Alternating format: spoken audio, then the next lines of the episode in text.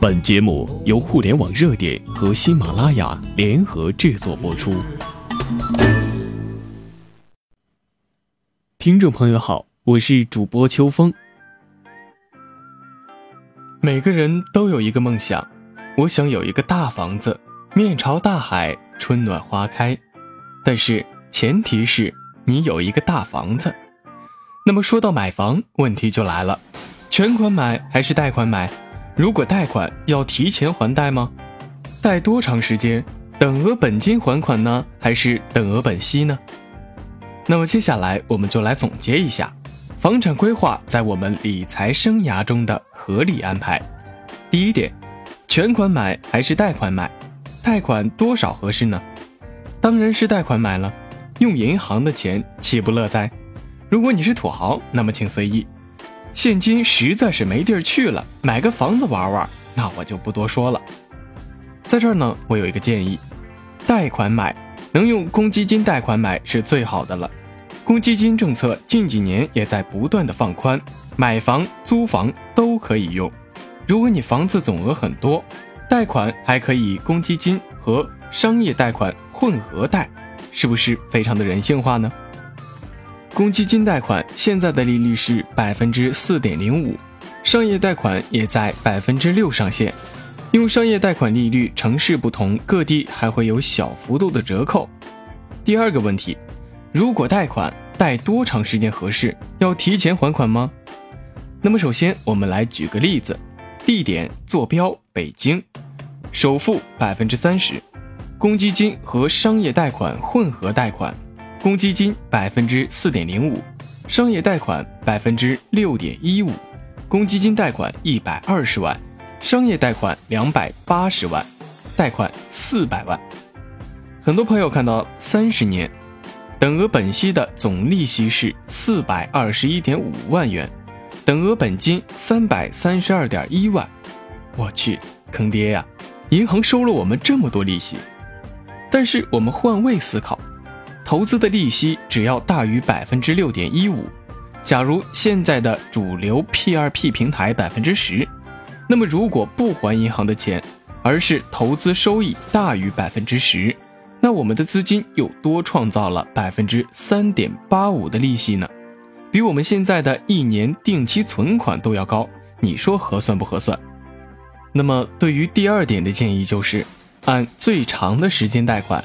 能贷三十年就贷三十年，如果每年都可以找到高于百分之六点一五的投资，不用着急还银行贷款的，提前还款就看你想不想再用银行的钱投资，自由选择权在你们手上呢。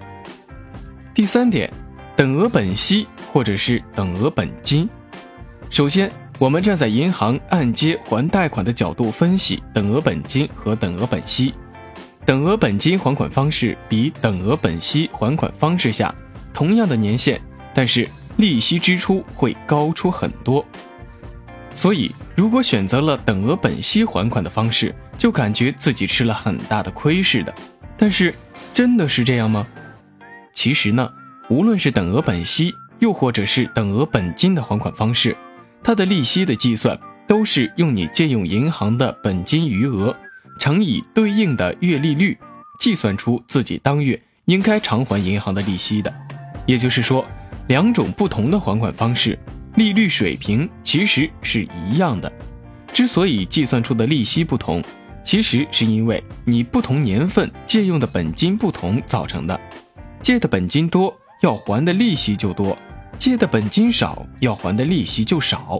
举个例子，如果借款一百万。二十年还清，年利率百分之六点一五，那么月利率就是百分之零点五一二五。首先，我们假设用等额本金的方式还款，那么月还款本金就是一百万除以两百四十个月，也就是每月为四千一百六十七元。第一个月还款利息就是一百万乘百分之零点五一二五，就等于五千一百二十五元。那么第一个月的实际还款额就是四千一百六十七加上五千一百二十五，就等于九千六百二十五元。第二个月剩余本金就是一百万减四千一百六十七，就等于九十九万五千八百三十三元。那么第二个月要还的利息就是九十九万五千八百三十三乘百分之零点五一二五，就等于五千一百零三点六四元。那么第二个月的实际还款额就是四千一百六十七加上五千一百零三点六四，就等于九千两百七十点六四元。我们继续以此类推，等额本金下二十年共还款约一百六十一点七万元，共支付利息六十一点七万元。然后我们再算，如果是等额本息，借款一百万元，二十年还清，年利率百分之六点一五，月利率百分之零点五一二五，那么每月还款额含上本息就是七千两百五十一点一二元。第一个月计算出的利息同样是五千一百二十五元，第一个月只归还了本金七千两百五十一点一二减五千一百二十五等于两千一百二十六点一二元。第二个月计算的基础是上个月的本金余额，也就是一百万减两千一百二十六点一二等于九十九万七千八百七十三点八元。那么第二个月应还的利息就是。五千一百一十四点一元，也就是第二个月归还的本金是两千一百三十七点零一元。以此类推，等额本息下二十年共还款约一百七十四万元，共支付利息七十四万元。通过我们在上面的计算，是不是可以看出，两种不同的还款方式都是公平的，不存在吃亏占便宜，不存在哪个更合算的问题。等额本金和等额本息相比，因为之前月份每个月都比等额本息的还款金额大，所以其实就类似于每个月都有部分提前还款。通过这种每个月的提前还款，减少了本金余额，占用利息自然就少了。其实，如果不选择等额本金的方式，而是在你有钱的时候专门做一大笔的提前还款，效果也是差不多的。你最终利息高。是因为你每个月占用银行的本金多造成的，并不是银行设计要多赚你的利息。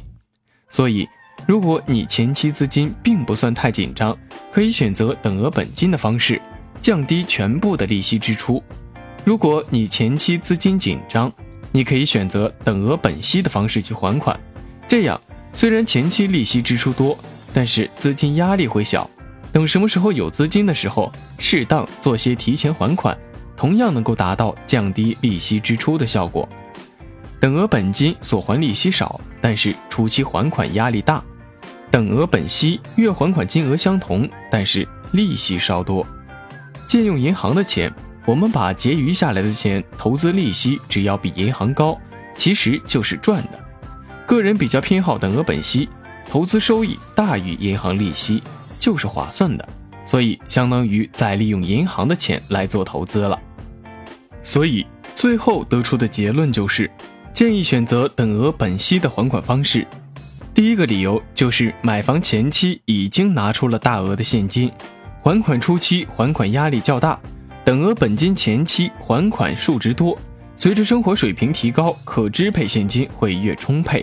这个时候无论提前还款还是投资都会比较从容的。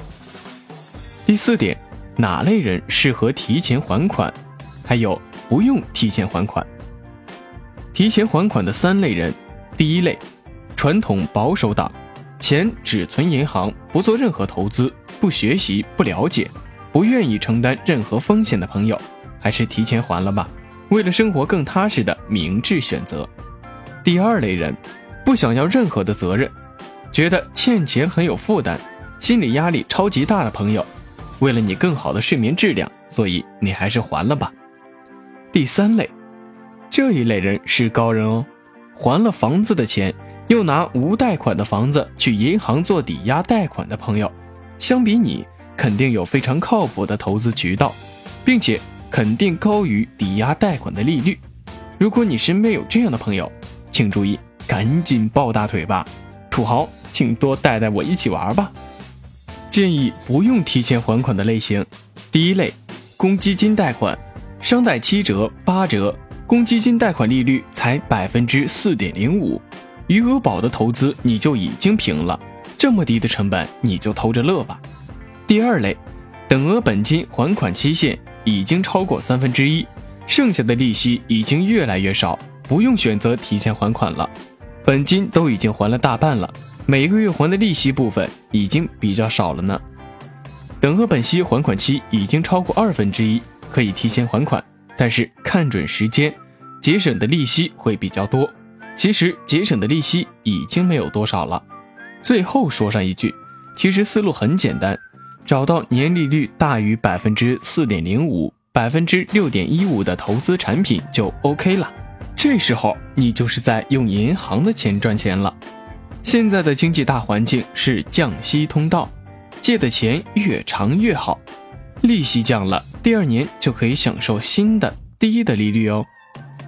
最后的总结，首先，如果能借到银行的钱，一定是能借多少借多少，能借多久借多久。